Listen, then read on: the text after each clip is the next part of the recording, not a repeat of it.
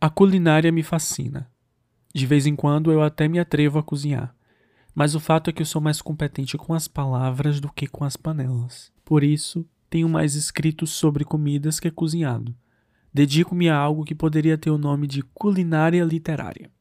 Já escrevi sobre as mais variadas entidades do mundo da cozinha cebolas, ora pronobis, picadinho de carne com tomate, feijão e arroz, bacalhoada, soufflés, sopas, churrascos. Cheguei mesmo a dedicar metade de um livro poético-filosófico a uma meditação sobre o filme A Festa de Babette, que é uma celebração da comida como ritual de feitiçaria.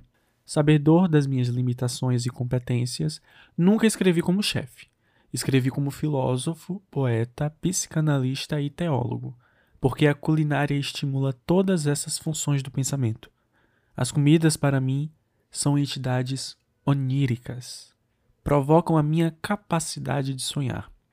Nunca imaginei, entretanto, que chegaria um dia em que a pipoca iria me fazer sonhar, pois foi precisamente isso que aconteceu.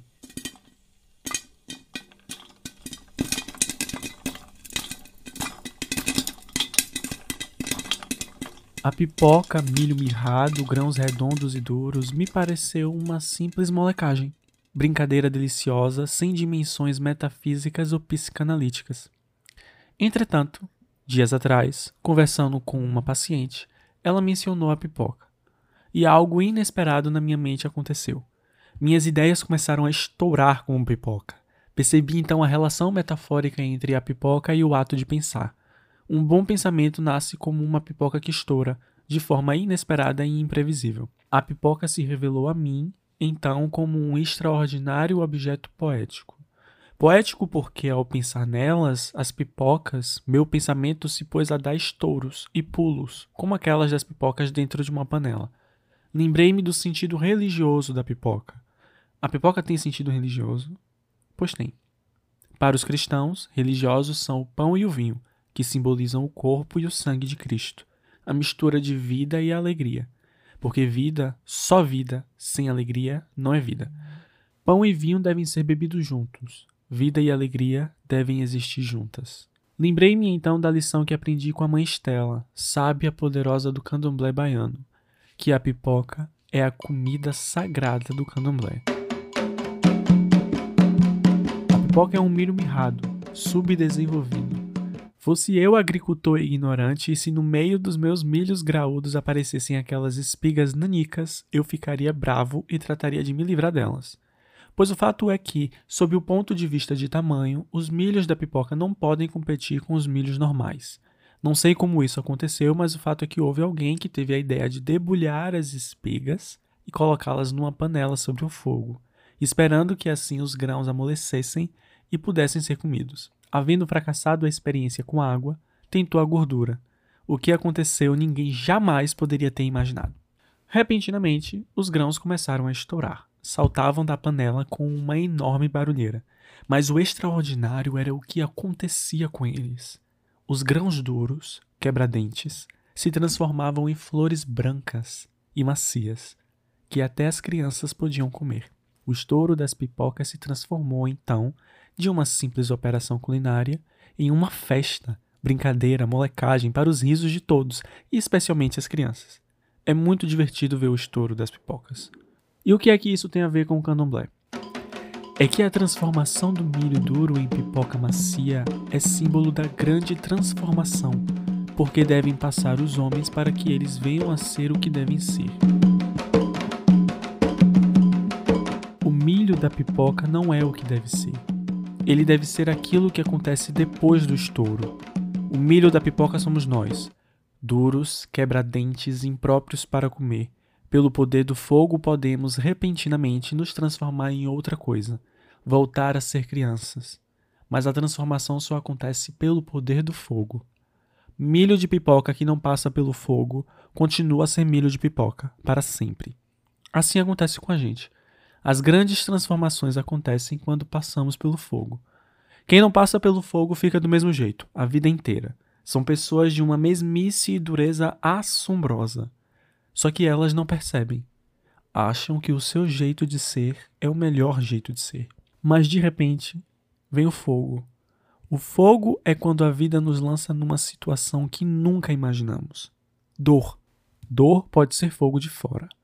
Perder um amor, perder um filho, ficar doente, perder um emprego, ficar pobre, pode ser fogo de dentro.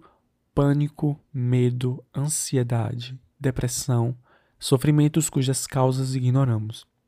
Há sempre o recurso aos remédios apagar o fogo. Sem fogo, o sofrimento diminui, e com isso a possibilidade da grande transformação. Imagino que a pobre pipoca fechada dentro da panela, lá dentro ficando cada vez mais quente, pense que a sua hora chegou, vai morrer. De dentro de sua casca dura, fechada em si mesma, ela não pode imaginar destino diferente. Não pode imaginar a transformação que está sendo preparada. A pipoca não imagina aquilo de que ela é capaz. Aí, sem aviso prévio, pelo poder do fogo, a grande transformação acontece. Puf! E ela aparece como outra coisa, completamente diferente, que ela mesma nunca havia sonhado. É a lagarta rastejante e feia que surge do casulo como borboleta voante. Na simbologia cristã, o milagre do milho de pipoca está representado pela morte e ressurreição de Cristo. A ressurreição é o estouro do milho de pipoca. É preciso deixar de ser de um jeito para ser de outro morre e transforma-te, dizia Goethe. Em Minas, todo mundo sabe o que é piruá.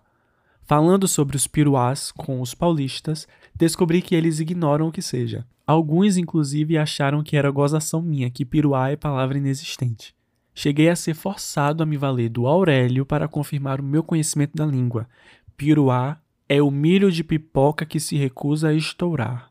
Meu amigo William extraordinário professor pesquisador da Unicamp, especializou-se em milhos e desvendou cientificamente o assombro do estouro da pipoca. Com certeza ele tem uma explicação científica para os piruás, mas no mundo da poesia as explicações científicas não valem. Por exemplo, em Minas, piruá é o nome que se dá às mulheres que não conseguiram casar. Minha prima, passada dos 40, lamentava. Fiquei piruá, mas acho que o poder metafórico dos piruais é maior. Piruais são aquelas pessoas que, por mais que o fogo esquente, se recusam a mudar. Elas acham que não pode existir coisa mais maravilhosa do que o jeito delas serem. Ignoram o dito de Jesus: quem preservar a sua vida, perdê-la-á. A sua presunção e o seu medo são a dura casca do milho que não estoura. O destino delas é triste. Vão ficar duras a vida inteira. Não vão se transformar na flor branca macia. Não vão dar alegria para ninguém. Terminando o estouro alegre da pipoca, no fundo da panela ficam os piruás que não servem para nada. Seu destino é o lixo.